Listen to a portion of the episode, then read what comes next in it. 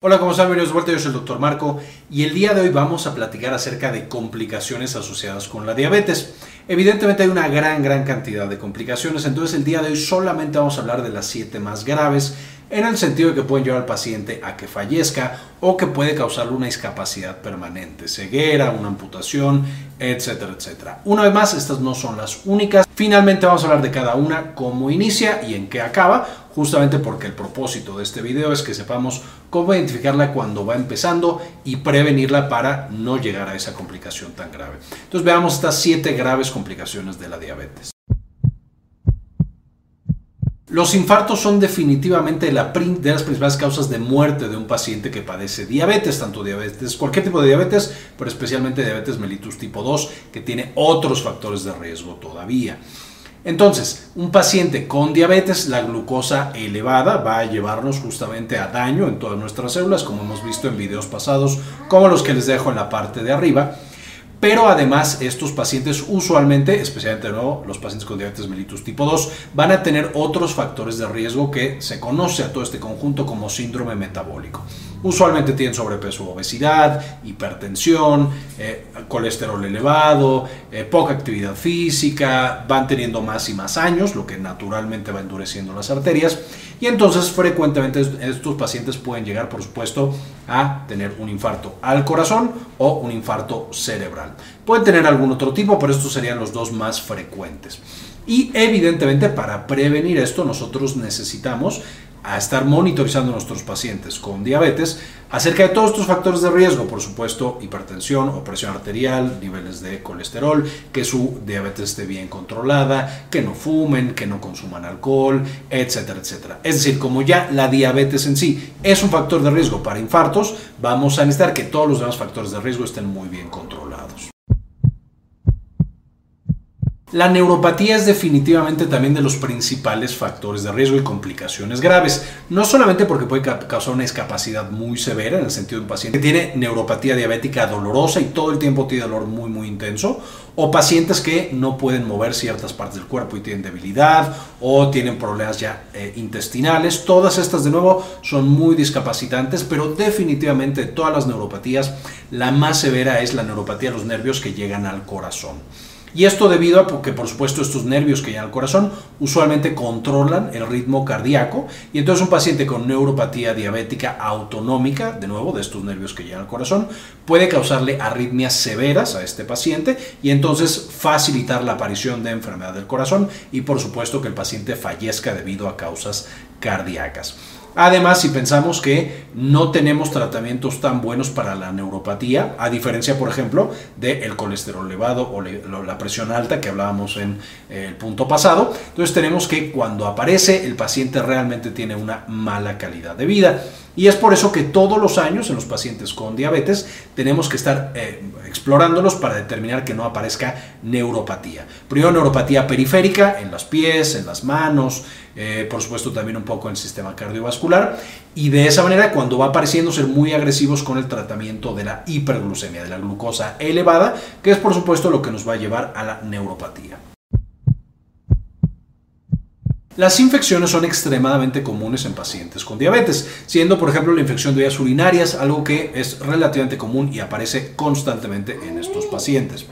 Sin embargo, una infección que no se controla de manera adecuada al principio como el sistema inmune de los pacientes con diabetes está apagado, tienen inmunosupresión, estas bacterias, estos virus, estos hongos usualmente se pueden salir de control, causar una infección más y más grave hasta que tienen una infección generalizada y finalmente un proceso de sepsis, que es una infección extremadamente severa que hace que el sistema inmune se descontrole por completo y nuestro sistema inmune acaba destruyendo nuestro propio cuerpo.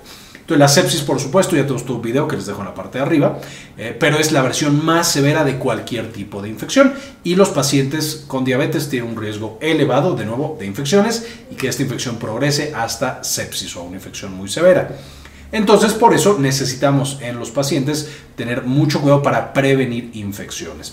Una vez más, de las más comunes, infección de, vías urinarias. Entonces, hay que preguntar a los pacientes y que tengan todos los mecanismos para prevenir infecciones de vías urinarias que hemos platicado ya en videos pasados del canal.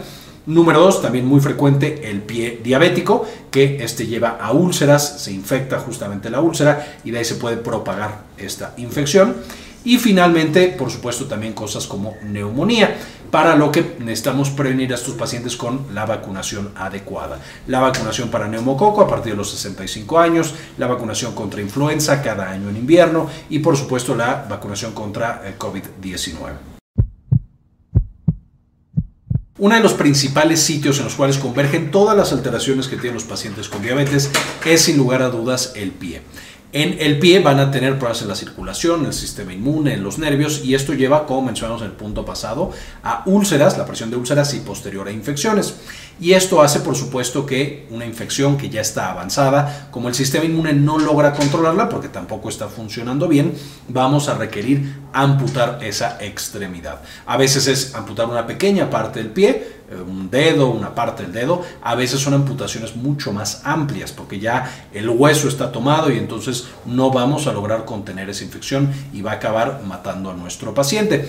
Es por eso que una de las principales cosas que hay que hacer es estar monitorizando los pies de los pacientes con diabetes. Entonces, estar checando que no haya úlceras, que no haya lesiones, que el calzado sea adecuado anatómicamente, que sea cómodo, que deje respirar el pie, etcétera, etcétera.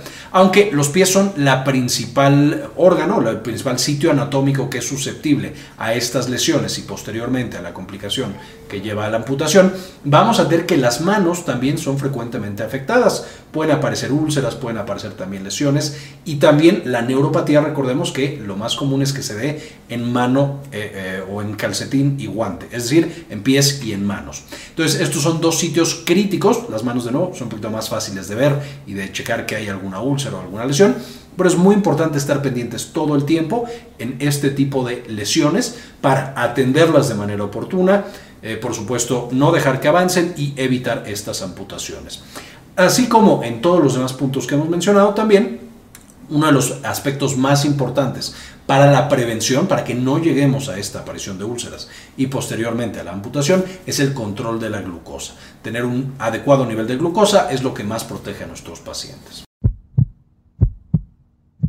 Vamos a tener que una de las principales órganos que es afectado también por el exceso de glucosa es definitivamente los vasos sanguíneos y los nervios de los ojos. Y entonces vamos a tener cataratas, vamos a tener eh, ceguera por retinopatía diabética, entre otras cosas. Entonces los ojos van a estar terriblemente afectados cuando tenemos un paciente con diabetes. Y es por esto que además del buen, buen control de la glucosa, vamos a necesitar que los pacientes acudan al oftalmólogo una vez al año para que revise el fondo de ojo, vea los vasos sanguíneos, vea los nervios y vea que todo está bien en ese fondo de ojo y en esos eh, nervios de los ojos. También si aparece ya una lesión, el tratamiento al principio es relativamente sencillo, relativamente manejable. Llega un punto en el cual ya la lesión es tan importante que ah, se haga lo que se haga, ya se va a perder la visión en ese ojo. Entonces, por supuesto, hay que detectarlo a tiempo.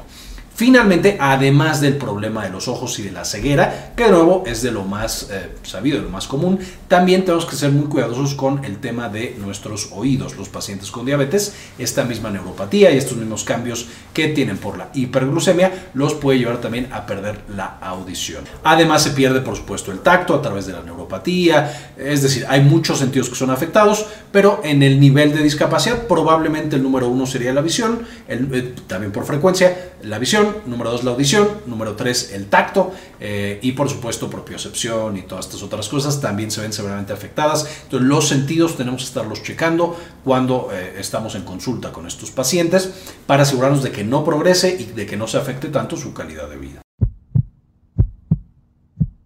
La diabetes va a ser también la principal causa de daño renal y de insuficiencia renal o enfermedad renal eh, crónica que hay en el mundo.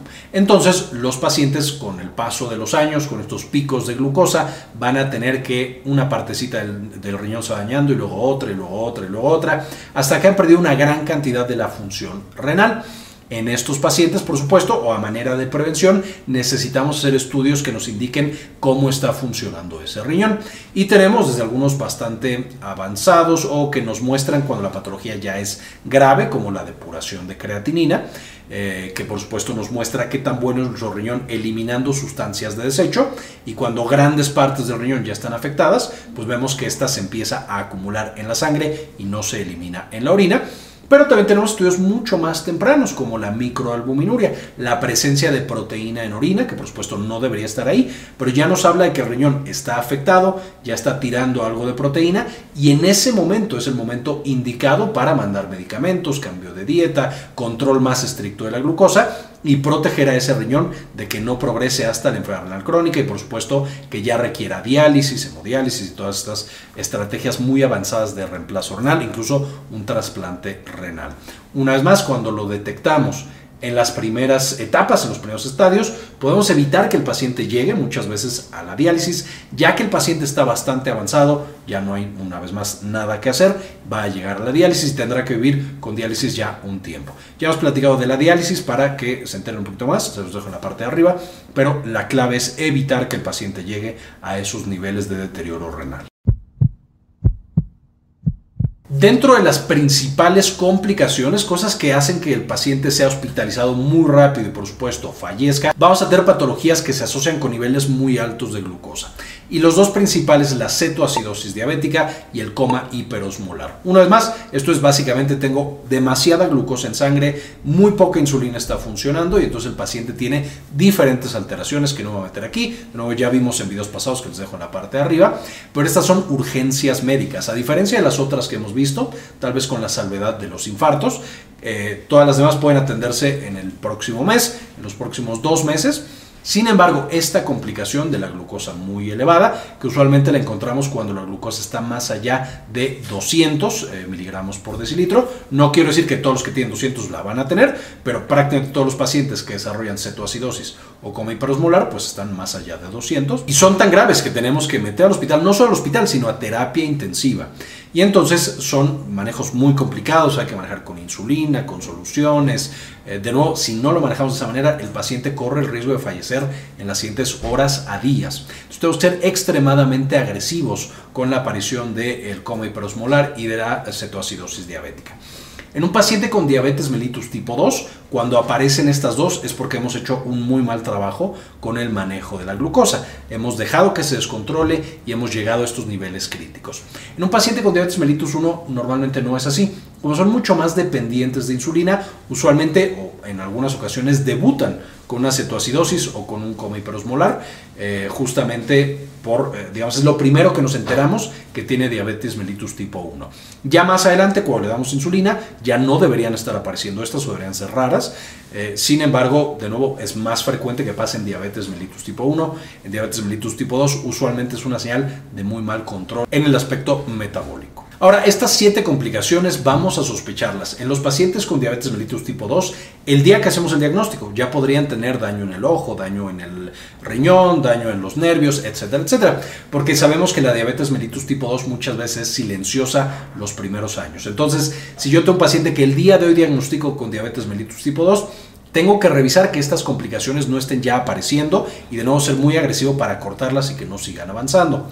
En un paciente con diabetes mellitus tipo 1, pues la diabetes no tiene mucho tiempo porque de nuevo es mucho más agresiva. Si no hacemos algo mata al paciente muy rápido, entonces usualmente nos enteramos cuando empieza y se monitoriza estas complicaciones usualmente a partir de los 5 años.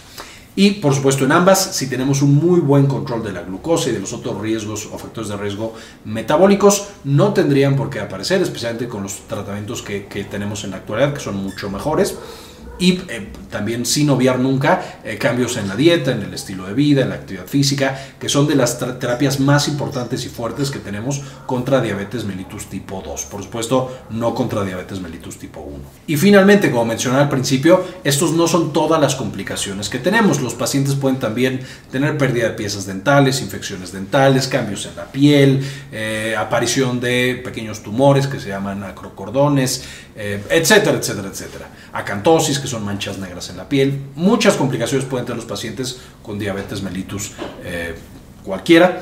Eh, por supuesto también trastornos mentales, depresión, ansiedad, insomnio, etcétera, etcétera. Entonces no mencioné absolutamente todos, mencioné los que me parecieron más graves y por lo tanto los que tengo que ser mucho más agresivos en cortarlos y no dejar que sigan avanzando y que sigan comprometiendo la vida de nuestros pacientes. Pero recuerden que tenemos ya mucho contenido en el canal acerca de diabetes y podrán encontrar algunas de las otras complicaciones en los diferentes videos que tenemos en el canal. Antes de irme, por supuesto, quiero agradecer a algunos de los miembros que apoyan al canal con una adhesión mensual de 1 o de 2 dólares y este video se lo dedico a María Eugenia Sobrino, Manuel Suárez, Héctor del Solar Andaur, Jorge C. Beltrán, Olga Hernández, Jorge Arturo Albeláiz, Yami Pascasio, Simón Canales, Mike Angelo, Delia González, Doctora Milis, Saúl Reyes, Doctora Susana Vidal, Rosa Aura Murillo, Doctor Fermín Valenzuela, Pablo Antonio, Matías Hernández, Liz 53 y Luis Ernesto Peraza. Gracias otra vez por su apoyo. Evidentemente también estos miembros reciben unas bonificaciones, los mencionamos al final de cada video. Tienen descuentos o tienen gratis las inscripciones a nuestros cursos, eh, a algunas de las asesorías, eh, reciben acceso antes a los videos. Entonces también si alguien más gusta eh, acompañarnos en este sistema de miembros, por supuesto en la descripción del video van a encontrar junto con las referencias para este artículo o para este video, van a encontrar cómo inscribirse a, esta, a este programa de miembros. Muchas gracias por ver este video, compartirlo, todo lo que hacen con todos los videos. Espero les gustara, les sirviera. Eh, y como siempre, ayúdenos a cambiar el mundo. Compartan la información.